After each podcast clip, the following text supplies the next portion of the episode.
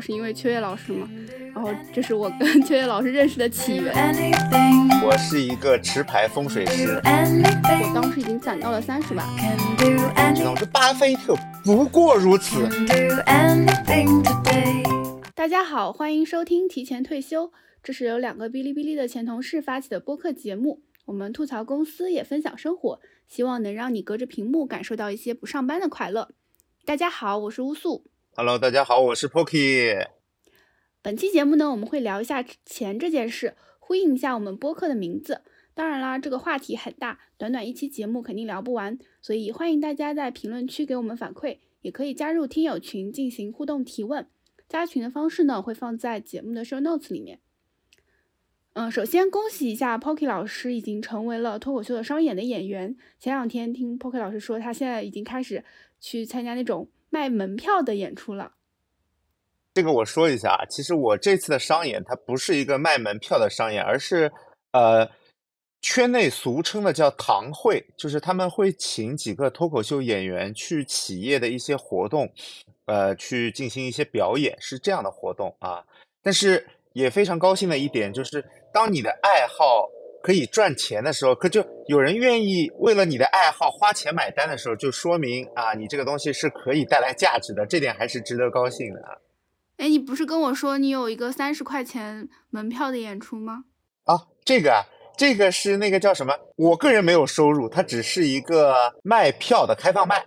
哦，明白明白，原来是我误会了，我我还以为已经开始用爱好挣钱了呢。我那个叫什么？堂会也是挣钱，堂会是有钱的。OK，嗯，明白，所以反而收门票的那个不给你们钱。对，脱口秀演员是没有收入的，但是场地他他他们那个平台会收一点钱。但是怎么说？需要买票的开放麦，他会审稿，他会对演员的这一些相关的要求会稍微高一点，大概就是这样啊。了解，那正好可以聊一下用爱好挣钱这件事情。就是除了脱口秀以外，Poki 老师有其他的就是也是相当于是自己的爱好，然后也通过爱好挣钱的一些工作吗？呃，这个是有的啊。那熟悉我的人可能知道啊，我是一个持牌风水师啊。就是我一直说，呃，设计只是我众多斜杠领域中的一部分啊。我觉得风水这个东西其实特别好，风水和现在所谓的互联网这些职业不太一样。风水是一个随着你年龄增长，你会越来越受欢迎的这么一个。那乌苏老师有没有呢？这种爱好可以帮你啊赚到钱，爱好成为一个生产资料这样的一些内容有没有的？是有的。然后像刚刚提到的这个 Pocky 老师说这个风水这个，其实在评论区也有人提问，就是说想想知道是怎么成为这个持牌风水师的。然后这个等一下我们 可以再展开的聊一聊。对我的话，我是呃。我之前在小红书上写一个自我介绍，就是大一的时候就开始经济独立，这个我还是蛮骄傲的。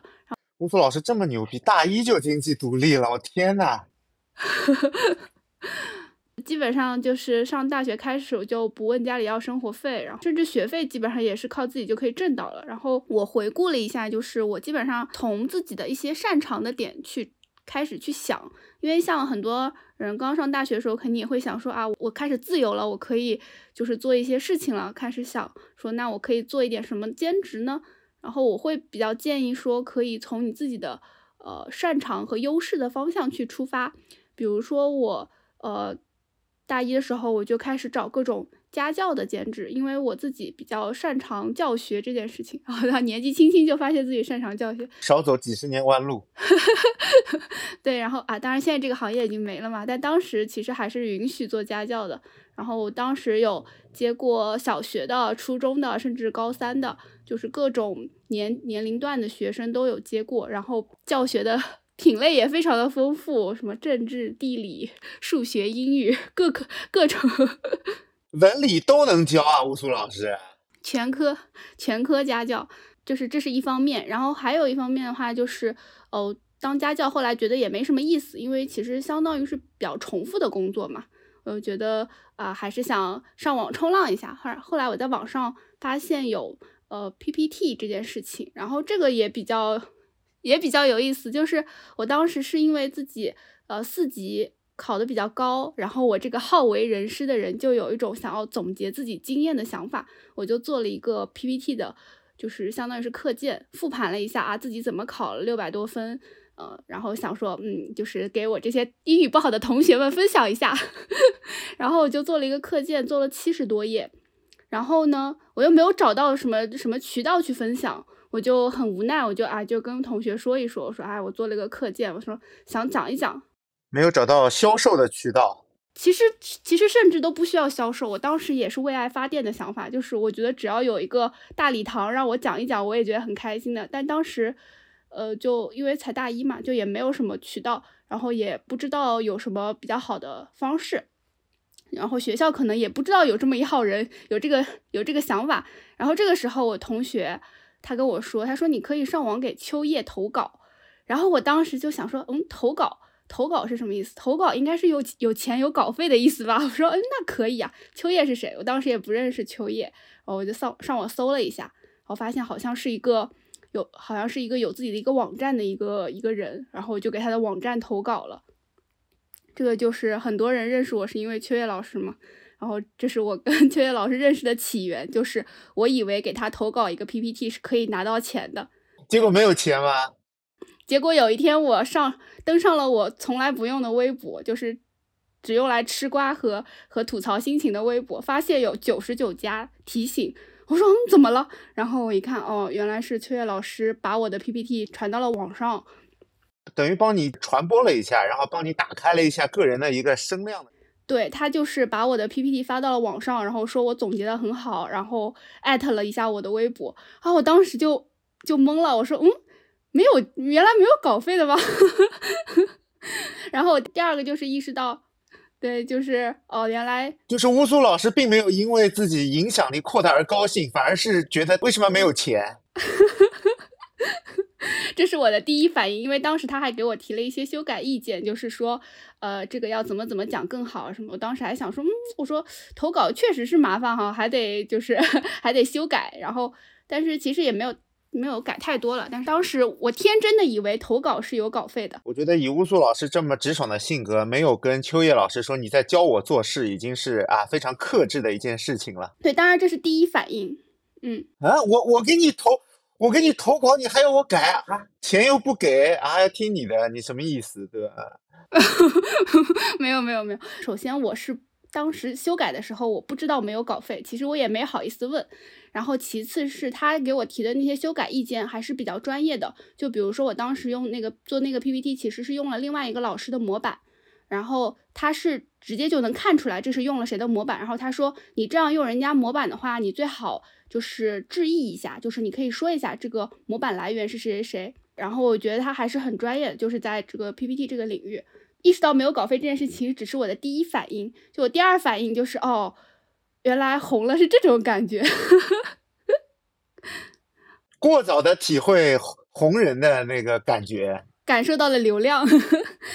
对，然后之后我就开始会网上去呃分享一些自己的作品，然后也开始呃做一些 PPT 的定制啊，还有教学啊相相关的一些工作。所以呃大学时候其实就小赚了一笔吧。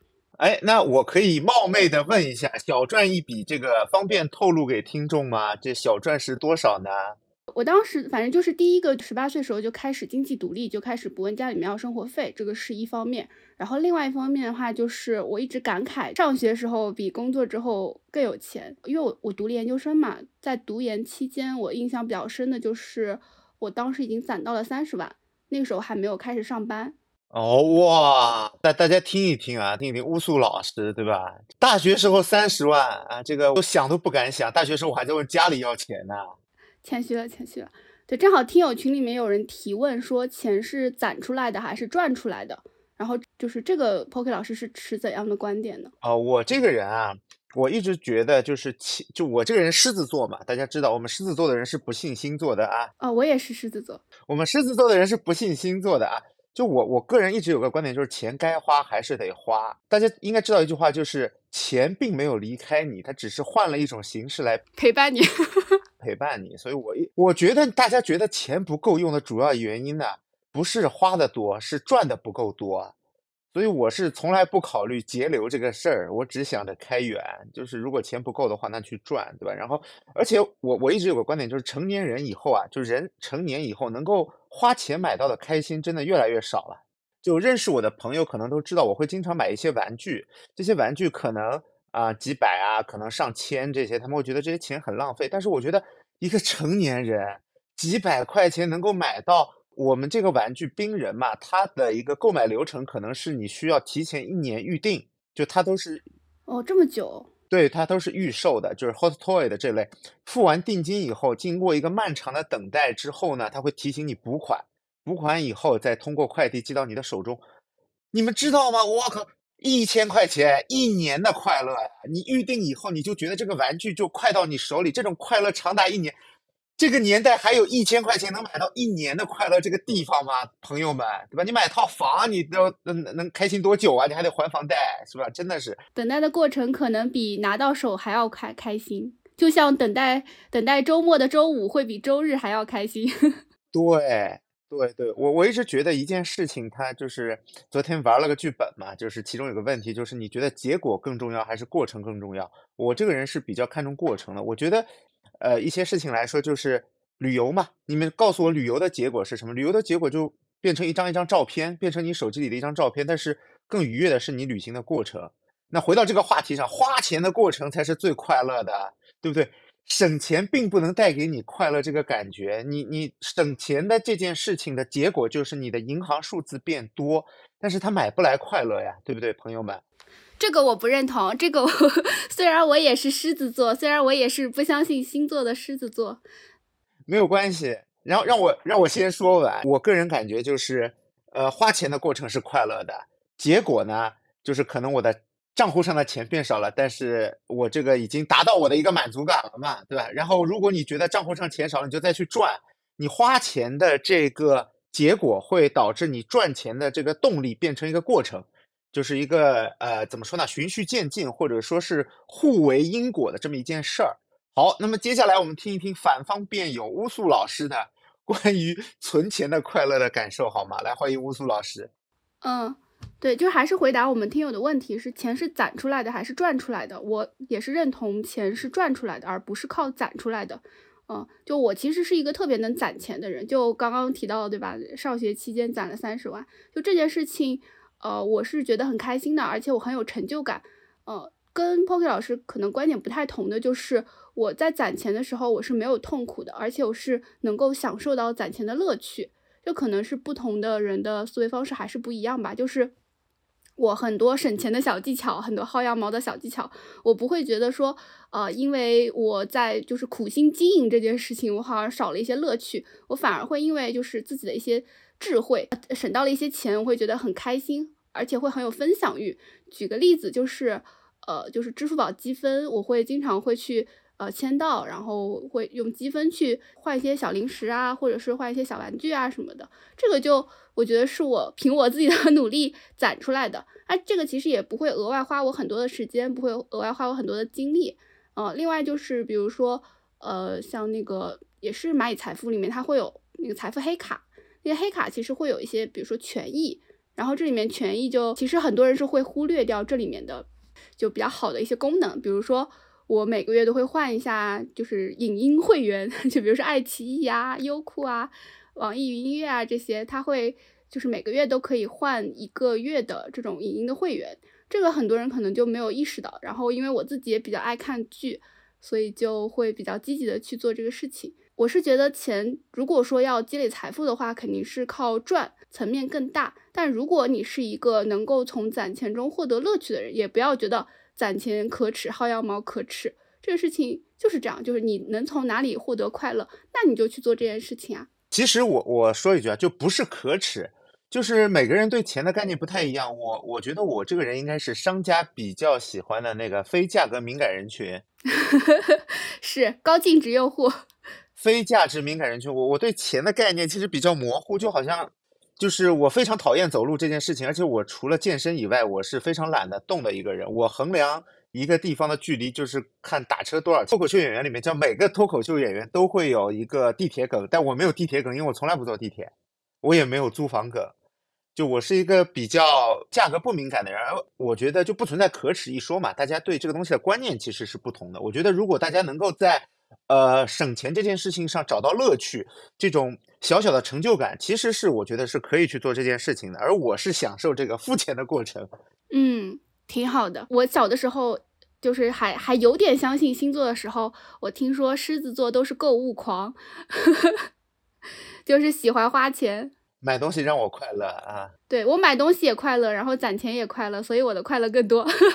那双倍快乐，对对，所以乌苏老师是双倍快乐，而我可能只能享受到就是百分之五十。对，然后之后有机会也可以单独跟大家分享一下我的。快乐小妙招，对，然后可以接下来聊一个话题，就是赚钱的目标和计划。因为现在我们俩都是不上班的一个状态嘛，那会不会对于接下来一年或者说两年赚钱的有一个固定的目标，或者说一个大概的目标？呃，在没有就是像你上班一样有一个稳定的收入之后呢，这个赚钱就在有时候会变得比较重要。其实怎么说呢，我离开 B 站以后，股票还是拿了一些钱的，然后之前有一些投资，然后来维持我这个生活。就大家不知道之前有没有看一篇文章，就是小夫妻两个人攒了三百万就决定退休了，他们存银行理财，就是在你没有房贷和一些压力的情况下，其实你并不需要太多的钱。那这个时候你的目标可能就会变得没有那么大。你衡量一下自己这些钱，啊，每个月维持你生活大概需要多少钱？那么可能接下来你的目标就是去赚到这些钱。那比如说我现在说脱口秀其实是不赚钱的，但是因为我之前做设计师口碑还可以，所以会有一些私活。那么这些东西现在就是在维持我的生活。所以你的目标就是维持生活收入是吧？维持生活成本，呃，我觉得就是刚才刚才不是说嘛，钱是赚出来省出来的。我觉得如果要赚钱的话，首先要找到一个东西叫生产资料。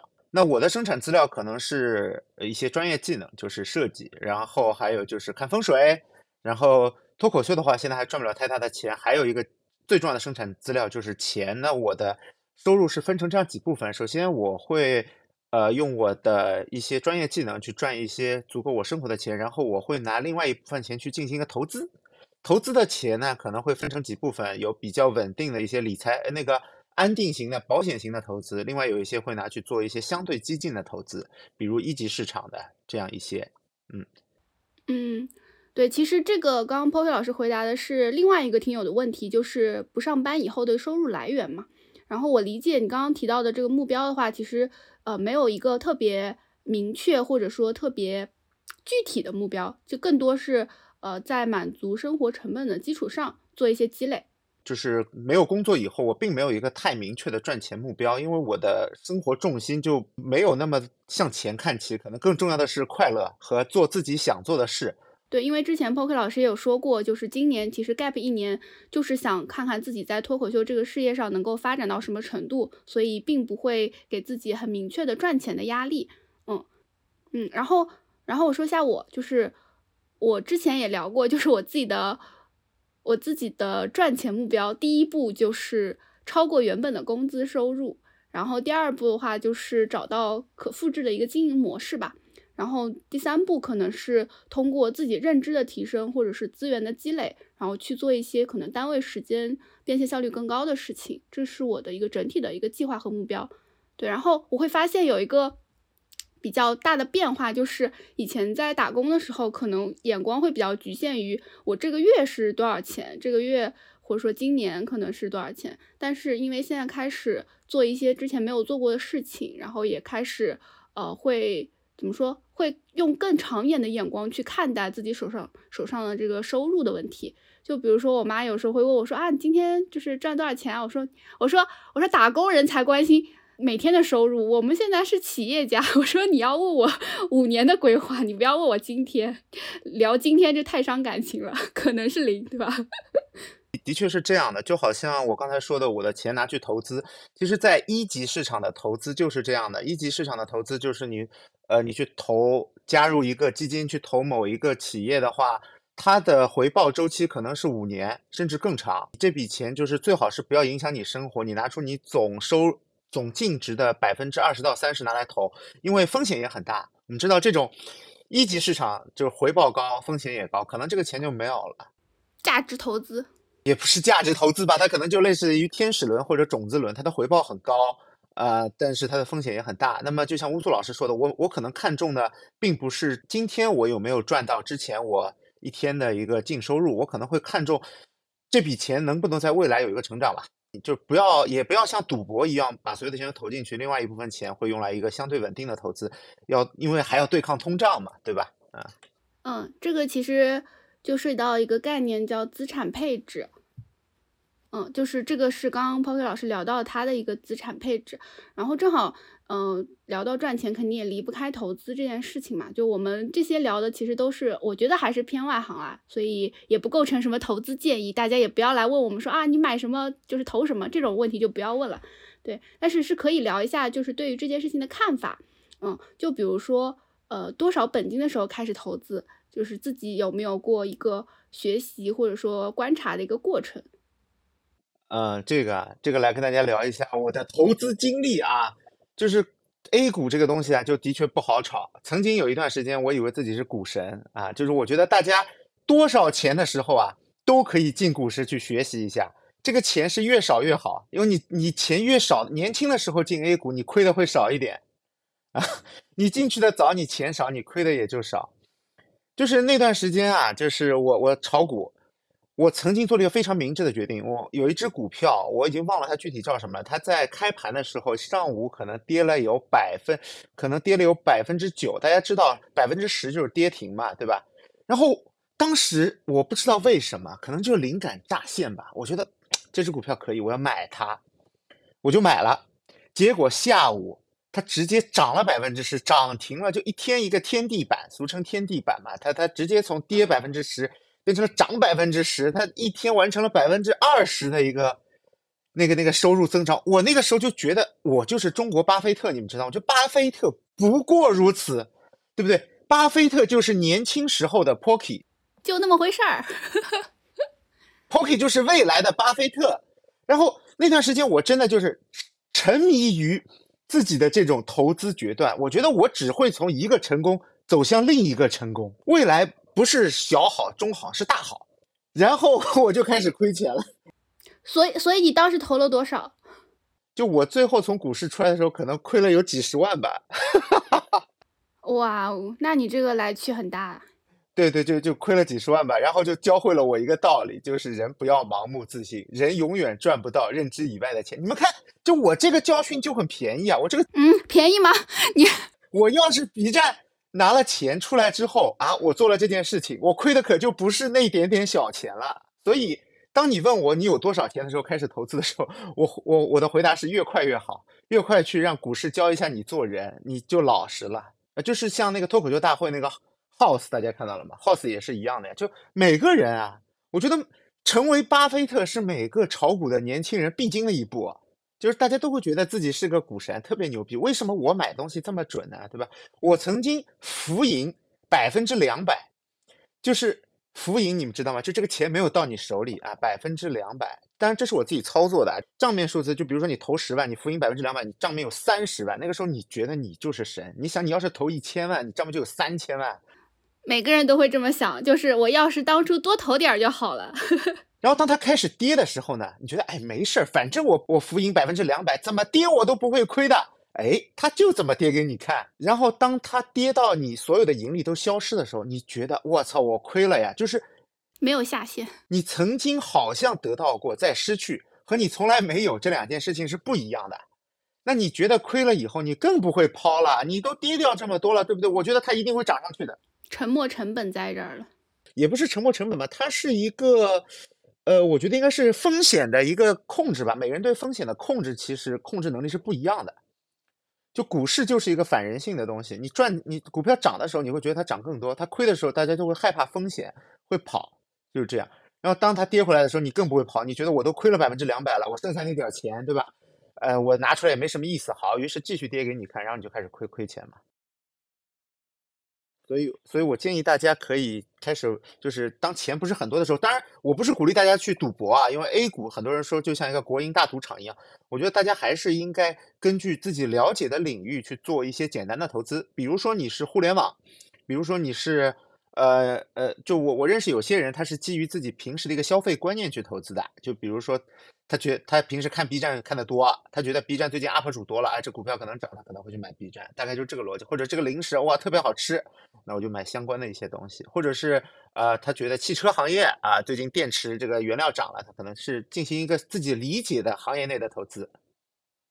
还是那句话，就是人没有办法赚到自己认知以外的钱啊！这里告诉大家啊。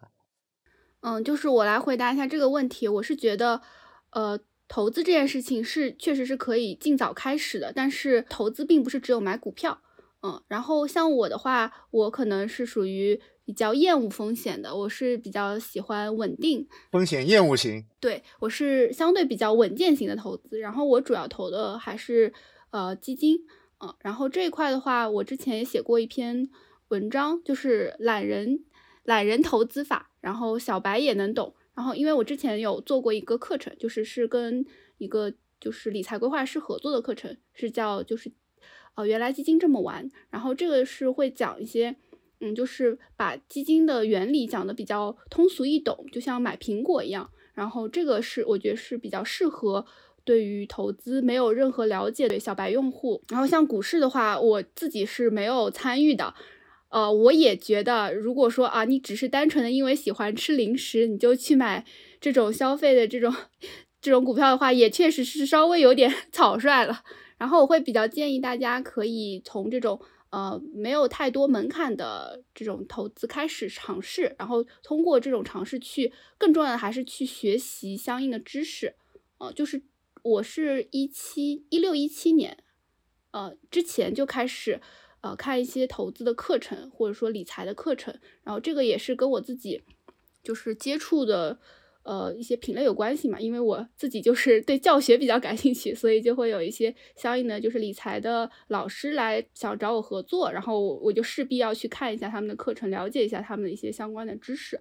对，所以这个我觉得对我呃受益还挺大的，就是我在当时其实也是本金没有多少的情况下，我就开始去尝试，然后我就发现。回顾我当时的一些行为，就是一个典型的韭菜。就李笑来老师有一本书叫《韭菜的自我修养》，我看他字字都是说我，句句都是在说我。哎，就就你你跟他说你你就差报我身份证了是吧？是的，是的。对，就是一些典型的行为啊，就是比如说看到浮盈就觉得自己赚了，看到浮亏就赶紧想跑路了，还有就是频繁的操作，呃，天天惦记，这些都是非常典型的韭菜的行为。因为你操作的越多，你就是让人家赚的手续费越多嘛。对，所以这些我觉得是大家是可以呃早早开始学习和了解起来的。我们在这块肯定不专业嘛，所以大家可以去找一些比较专业的东西来看。嗯，然后像刚刚我们还提到过。就是上班时做过的一些副业，就是除了投资以外，其实副业可能也是一个收入的渠道。然后 Poki 有刚刚提到说做过风水师，这个因为很多小伙伴会比较感兴趣嘛，也可以展开的来聊一聊啊。说起这个风水啊，这个我其实是个持牌的风水师。然后风水这个东西跟大家大概说一下，因为不能说太细，对吧？因为我想先问一下，什么叫持牌？是有证？有个资格证，风水师资格证。对对，就是有一个官方认，它可能资格证分的很多。是要考试吗？国内这个东西正规的和不正规的其实特别多，因为它没有一个官方统一的收口，大家知道吗？这个东西。然后其实风水这个东西啊，它在早期它就是一个环境科学。跟大家聊一些就是可能大家想听的一些东西，就风水这个东西，早期人们这个对自己居住条件的一个要求吧。就举个例子，就比如说风水，我们讲究一个叫背山面水嘛。就为什么要背山呢？因为背山它会有安全感。然后面水呢，就根据风水理气中的说法，是水这个东西会把上游的一些好的气带过来。风水风水嘛，就是讲究一个气，叫遇风而动，遇水则止的一个东西。然后风水它还，呃，其实分很多的流派啊，大家不要光听风水就觉得是同一个东西。风水有拿罗盘的，有不拿罗盘的。拿罗盘的这些风水师呢，应该是理气宗的。理气宗也分几个流派，有紫白九星啊，它是根据呃一个九宫的飞星来看的。还有一个叫形意宗，形意宗主要就是根据你房子的一个东南西北，呃前后左右来看。它不用罗盘，它主要就是根据一个房子叫朱雀、玄武、青龙、白虎这些东西来看。那么我其实风水是有师傅的，是我祖籍宁波啊，是我宁波老家的一个一个老师傅教我的。就是以前小时候暑假回去，就因为我这个人对一些奇奇怪怪的东西兴趣会比较大，那么就跟他学了一些这个东西。那他主要就是一个理气宗的，那么我看的话呢，也是主要是拿着罗盘去看这个东西。几岁开始学的？十几岁吧，十几岁吧，就背那些就是啊，乾坤正对、巽离坤艮这些东西啊。嗯，还在上学的时候了，就暑假嘛，暑假回去，然后就就学的这个东西啊，其实还挺有趣的。这个东西其实还挺有趣的，因为中国古代这套东西啊，它有一套自己的逻辑。而且大家知道吗？我做风水师其实是非常良心的一个风水师。怎么说？大家知道风水师怎么赚钱吗？风水师不是靠看风水赚钱的。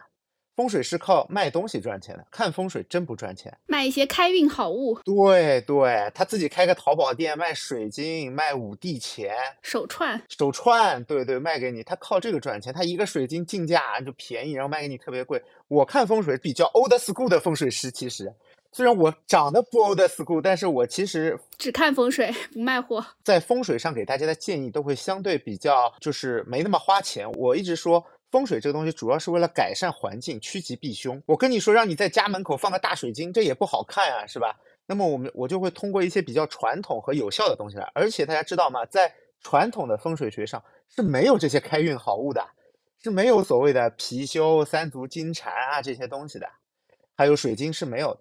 水晶在风水上它起的作用，其实和你放一瓶水它是一样的。Poki 老师今天接了风水师的老底了，就是风水，它这个主要靠这个东西来赚钱嘛。风水这个东西其实和设计师一样，它也有两条线，一条叫专业线，专业线大大家因为师出同门或者是同根同源，大家学的东西其实差不多的。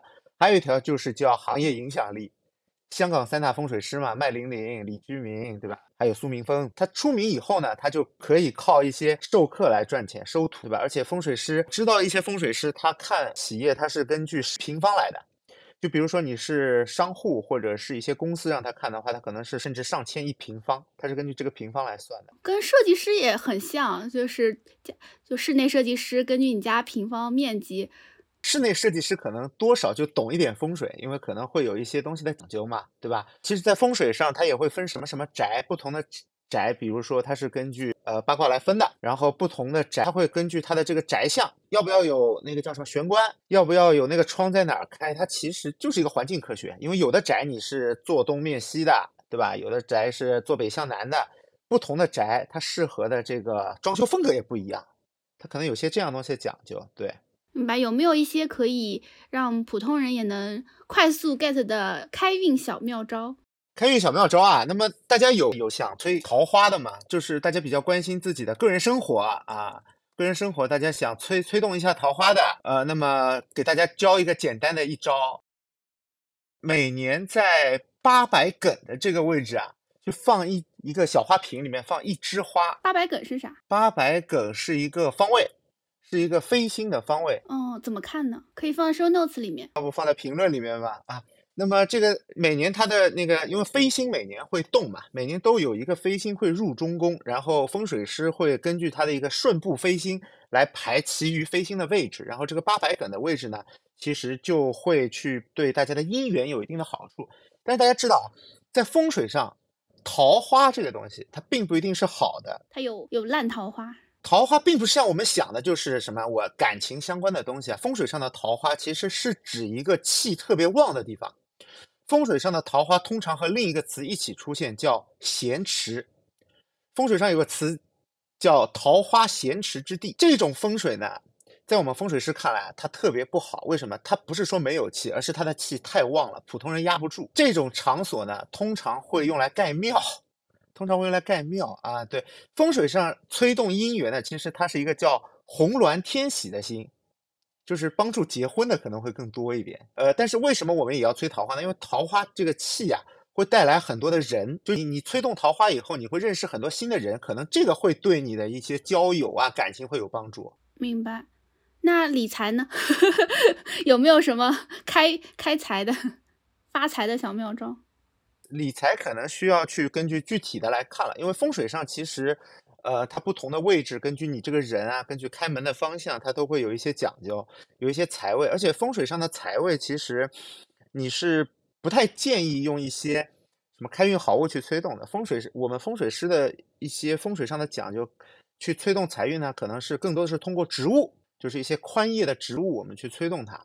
或者还有就鱼缸，大家知道有什么风水鱼缸啊这些东西。鱼缸这个东西呢，但是我一般不建议一些普通的家庭或者普通的人去用，因为风水这个东西对水的讲究特别多，它要求活水，而且水局这个东西它会有四季，就比较忌讳的东西，它不能浊、不能吵、不能发出爆破的声音，然后反正讲究很多，而且鱼的数量也有讲究，所以我一般建议我会。如果如果就知道财位在哪儿，我会建议你们去那儿放一株宽叶的植物，会比较好一点。明白，明白。我是看到很多大老板或者说别墅都会弄那种假山 流水。假山是这么用的，假山跟大家说一下假山的用法。假山是这样的，就是我们刚才说了，李行义宗呢，刚刚才说就是朱雀玄武青龙白虎。有一个地方就是叫玄武位，玄武位要有靠山，这也是刚才说的玄武位有靠山。那么没有靠山怎么办呢？因为我们知道风水它只能趋吉避凶，你房子的后面最理想也是房子，这就因为我们现在住在城市里，它没有山嘛，比较理想的是后面也是那个房子。但是如果后面是条路的话呢，很多风水师会把现在城市里的路当成水局来用，但我我个人不太喜欢这种用法。那么如果没有山怎么办？因为我我作为个人，我不可能在我房子的后面去造楼嘛，对吧？这个时候假山、石敢当或者是一些山水画就起到了这个的作用。啊，我们是当这个来用的。而且如果你去一些老板的那个什么办公室里看，他可能桌上会放一个五帝钱啊。对，今天今天也意外的收获了一些风水知识，风水小科普啊。对，补充的一些内容的话，我们会放在 show notes 里面，方便大家更直观的去查看。那么我跟大家简单科普了一下风水的一些就是比较粗浅的内容，因为风水这个东西啊博大精深啊，大家有兴趣的话可以我们之后再聊一些。那么接下来我想问一下乌苏老师，那么你做过哪些副业呢？除了刚才说过的那些啊课程之类的，还有哪些呢？嗯，我上班时候其实做副业做的比较少，因为嗯一方面就是公司可能不愿意，对吧？就是。尤其是啊，某公司对吧？听说我有一些业务就不让做，然后还有就是自己的时间精力可能会更投入在主业上，嗯，但是如果说一定要说做过的副业的话，可能比较普遍就是做过咨询，嗯，就是我是呃很早就开通了在行这个平台，在行的话是呃果壳旗下的一个付费界面。然后聊就是沟通的这样的一个平台，对，然后上面会有各种领域的专家，然后啊，就和花钱和一些大佬吃饭，就有点像低配版的巴菲特午餐，我感觉那个时候，嗯，没有吃饭，不吃饭，仅聊天，不管饭是吧？呃，不管饭，那会去就是咖啡厅会多一些，然后或者是线上的也有，而线下的话主要是去咖啡厅。对，然后这个的话是就是做过几次咨询，然后我自己开过的话题其实也比较丰富，因为一开始是做 PPT 出名的嘛，然后所以也会有 PPT 相关的话题，然后后面就开始写公众号以后，我的公众号排版还有公众号的运营会有一些人来聊，然后之后因为我开始做课程相关的主业了，所以就会接课程制作相关的话题。然后，因为我其实是挺社恐的一个人，但是一对一的沟通对我来说还可以，就是没有那么，就不能超过几个人呢？三个人，三个人以上，如果有有不认识的人这样活动，我基本上就不参与了。对，一对一的话还行，而且因为是有比较明确的，就是沟通目标的，就是他们会对，就是在行咨询是这样，就是会需要提前先发自己的提问的内容，呃，会有一个申请。然后我们其实是可以选择接或者是不接的，嗯，我发现很多像心理咨询啊什么，其实也是这样的，就是呃你的诉求是什么，但是这个咨询师他不一定觉得这个是我能够帮你解决的问题的话，那我可能就不接。对，所以我们有一个预沟通的流程，会有个预沟通。对，然后如果说确定会呃确定会接这个咨询的话，我们会先呃反正我是这样的，我我是会先再多问他要一些补充的信息，提前做一些准备。然后在正式沟通的时候，我会尽量在一个小时里比较密集的帮他去解决他的问题和疑惑，对。然后在这个呃沟通完成之后呢，我可能也会就是收集一下他的反馈，顺便让他给我个好评。就是他这样的话，其实算是个案例，是吗？OK。对，但是这样的案例我们是不公开的，嗯，因为还是会考虑到每个人其实是嗯有自己的隐私啊，对，而且这种问题其实它因为很具体，所以对于其他人来说，呃，不一定会有很强的这种普适性，所以我是觉得这个事情，对这个事情它，呃，可能就是直接就是卖你的单位时间，哦，而且你看看似好像只聊一个小时，呃，但是我自己准备，我肯定是要准备五倍时间。以上就是我至少准备五个小时。这个点其实就是王尔德曾经说过的一句话，叫“准时是偷时间的贼”。嗯，怎么说？准时是偷时间的，就是你要准时到达一个地点，其实你会提前准备很多，你需要提前出门。其实跟你这个事情是一样的，你要这准备这一小时非常干的一个答案和咨询内容的话，其实你前期的付出是特别多的。对的。然后，因为我当时也是想把这个事情做好嘛，我还是比较在意自己的口碑，所以就是，所以走走的是比较少而精的路线。就是我可能最多的时候，我记得最多最多，我一个月接了七单咨询，嗯，然后已经算是周末时间可能都会用到，然后下班时间会用到，这个已经算是我的一个就是负荷的极限了。然后我就会看到，就是平台上会有其他的一些大佬的 差评区，会发现。他可能是不准备的，然后大佬会说：“那我要是准备的话，我就不止这个，就更加不止这个价格啊，什么什么的。”那我是觉得，你既然已经你是在这样 sales 的时间了，那你还是要对用户可能是有一个比较好的交代吧？就感觉不太尊重。这个东西吧，我感觉需要尊重。对，所以我自己的话是希望把这件事情做好，所以会做的比较重，以至于我把我这套服务流程跟外另外一个朋友讲，他说：“那你这个不得收一个小时五千？”我说：“ 我说没有，我说没有。”也就五百，然后这个是，呃，其实是很早之前我就不接了，因为去了 B 站之后，公司觉得这个事情跟主业会有冲突，就让我停掉了嘛。所以其实已经好几年没有接咨询了。现在虽然是自由了以后呢，我也基本上没有再接咨询了，也是因为想做一些更加长期的事情，更加有积累的事情。也刚刚也提到，就是咨询它其实是一对一的，那这个时间相当于就是被买断了，以及这些案例。我是没有办法复用到其他的地方的，我也不能去宣传，对吧？我也不能去讲，嗯，所以这个事情在我看来，它是非常消耗我自己，所以现在其实不太做这个相关的一些事情了。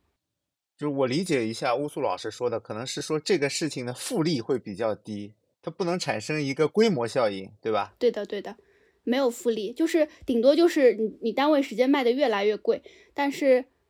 对啊，但是我们的青春是有限的，会有个极限嘛，会有个边际效应。是的，是的，嗯，然后像呃提到副业这件事情，正好想起来，就是之前 Pocky 说他是剧本杀的 DM，对我也是一个剧本杀的 DM，这个是有收入的吗？有收入，有收入。哦，那其实还挺对吧？挺多爱好挣钱的这种。怎么说呢？剧本杀这个行业现在对 T M 的要求也越来越高了，因为现在太卷了，都是 idol 是吧？呃，也不都是 idol 吧，他就是需要之前的剧本杀 D M 就相对来说比较简单，你只要有一些演简单的演绎，然后主要本儿主要就是一些解谜的本儿，你发发证据就可以了。但是现在的剧本杀就是。去就感觉就像你参加了一个话剧社一样，就都是表演，都需要特别投入的去演。嗯，演员。对，就感觉是一个业余的演员嘛。呃，然后我还干过什么呀？我还我还干过一段很短时间的健身教练，给给同事制定健身计划。是是有执照的吗？还是没有执照？没有，但但是学过一些相关的，学过一些营养和健身相关的东西，就属于比较野路子的健身教练。但是效果很好，但是效果很好啊。同事同事之间的健身教练，对对对，但是也没有收钱，没有收钱啊啊，所所以 有一身才华，有一身本领。怎么说我这个人呢？我这个人对未知充满了好奇与敬畏，就是我对不了解的东西我会很感兴趣，然后想办法去学习这个东西啊。嗯啊，我其实也是。然后哦，对，正好说到我们这个播客，就是其实我们都是第一次做播客嘛。然后像播客的，呃，比方说剪辑，其实 Poke 老师在剪，然后他其实之前也没有剪过播客，对吧？对对。然后我我我其实也试了一下怎么剪，然后我也去看了一些教程什么的。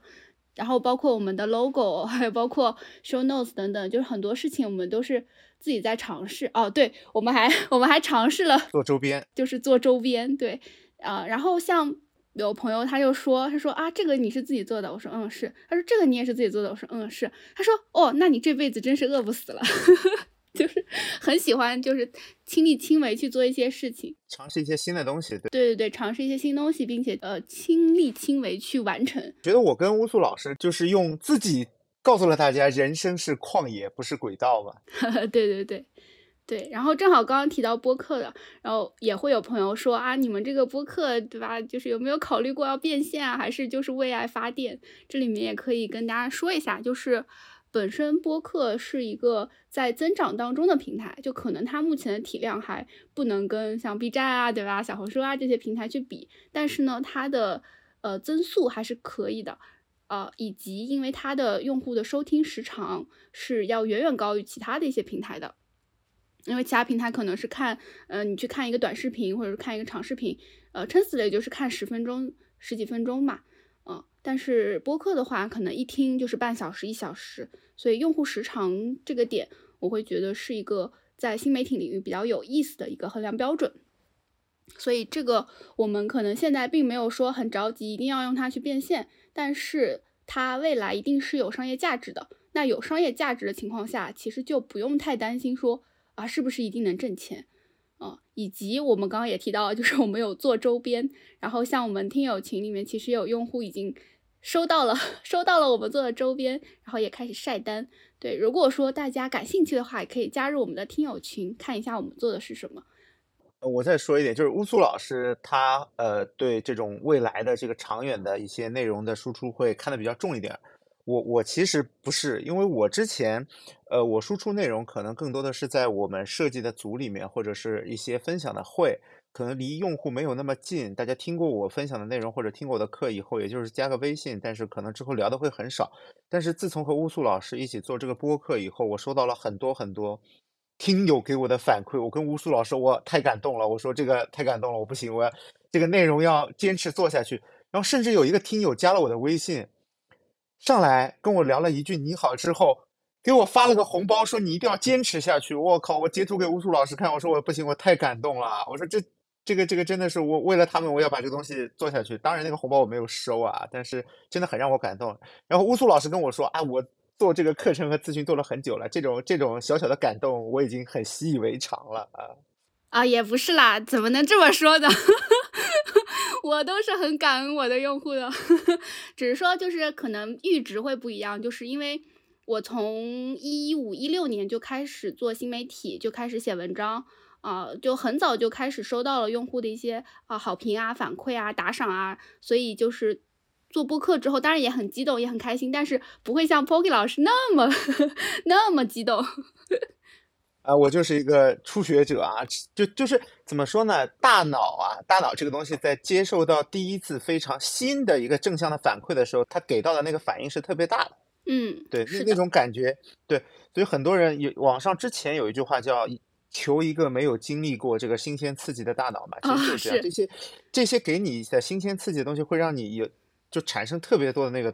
多巴胺还是内啡肽会让你特别爽，然后对，而且不只是这一个用户给我红包，然后加了很多群，大家都在里面聊，然后大家会给我正向的反馈，包括大家可以看到我们上一期第三期有一个评论，那个人写的非常认真，那个也感动到我了，真的。嗯，那个就是我的老粉，就说明我们输出的内容是大家真的在看，是的，是的，大家是真的在看，这个这点让人非常高兴，对。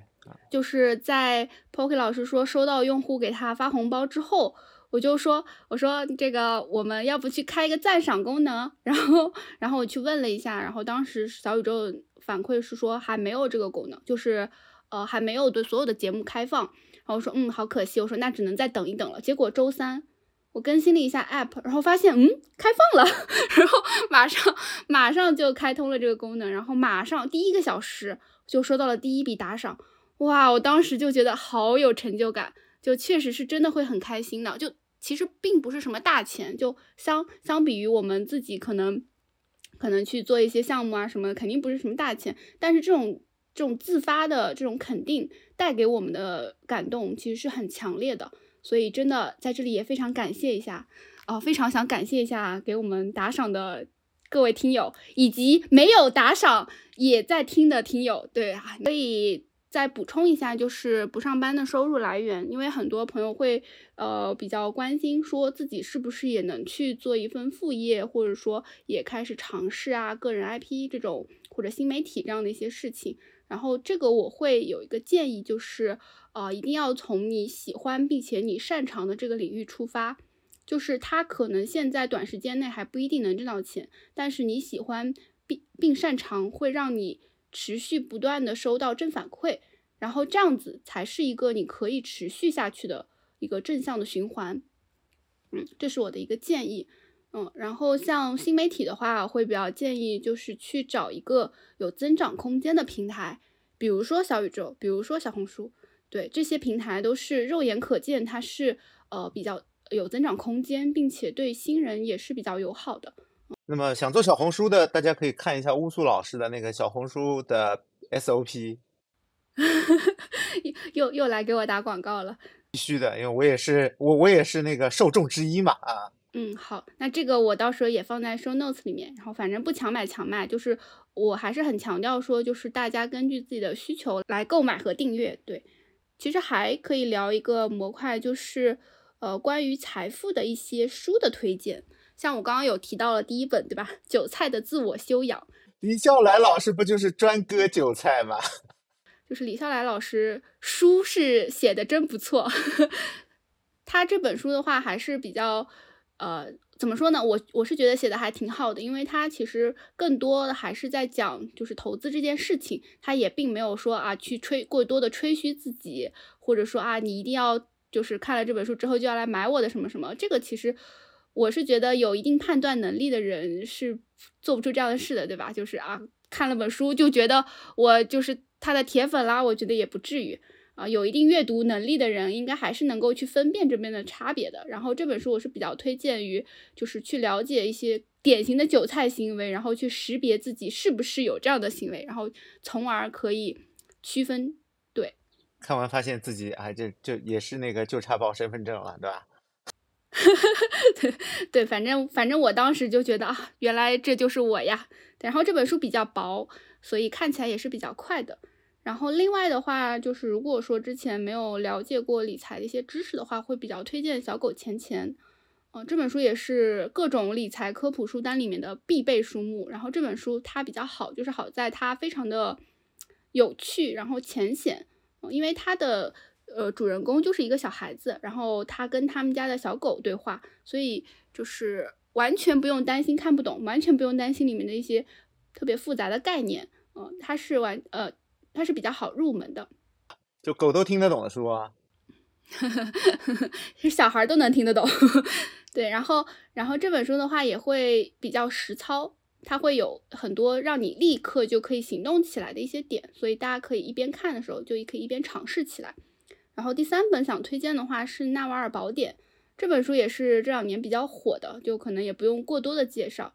然后对于我自己来说，呃，影响比较大的就是它其中提到的，就是长期主义的这个原则吧。就是我现在是呃把长期主义做成我一个做事情的标准。我去做项目或者说去结识一些人的时候，我都会呃用这个视角去看待这个事情，我是不是可以长期去做的？呃，还是说它是一个短期的牟利的呃事情？就比如说咨询，可能对我来说就是短期牟利的，我可能就优先级就不会那么高。对，所以这个这本书也是比较推荐的，然后它也是相对来说比较易读，因为它碎比较碎片化，它并不是呃很复杂的一个体系，它是纳瓦尔的语录嘛，所以会呃可以在有空的时候翻一翻，然后有一些启发之后再把它合上，其实也是可以的。对，然后 Poppy 老师有一些相关的书的推荐吗？那乌苏老师说完，我来说一下吧。那我推荐本叫《格调》，我相信很多人听到过这本书啊。这本书其实是一本比较。早的一本，我我理解它是一个讽刺文学，它就是把很多的人群分成了低等、中等和高等啊，那其中也包括我们经常说的中产。那我相信很多我们的听众里有中产这部分人，对吧？那么不同国家其实对中产有不同的定义，但是我相信互联网很多所谓的互联网民工都到达了中产的标准。这本书里面呢，他很好的去讽刺了这些中产，就中产是一群始终想摆脱消费主义陷阱，但是所有消费主义陷阱都是为你们设计的这群人。啊，这本书就非常有意思，就是你看，包括马拉松啊这些东西，中产的人非常想跑到呃更高的层次。同时又害怕失去了原有的地位，于是他他们会往身上贴无数的标签，来告诉大家我是一个中产，我不是底层的人啊。这本书建议大家看一下，非常有趣，而且它也像乌苏老师推荐那些书一样，它也不厚啊，而且文笔非常浅显易懂，大家可以当一个笑话书来看，很有趣。但是看完以后细细回想一下，其实是可以帮你在平时生活中去规避掉一些你可能会让你产生焦虑的点啊。如何去规避这些中产消费陷阱？比如说咖啡一定要喝有牌子的，衣服一定要穿有牌子的。消费主义陷阱，对，如何去规避掉这些？就举个最简单的例子，马拉松吧，马拉松不就是为你们这些有钱有闲的人？然后商学院不就是最早开始跑马拉松？然后很多中产觉得，我只有跑了马拉松，我才是他们中的一份子嘛。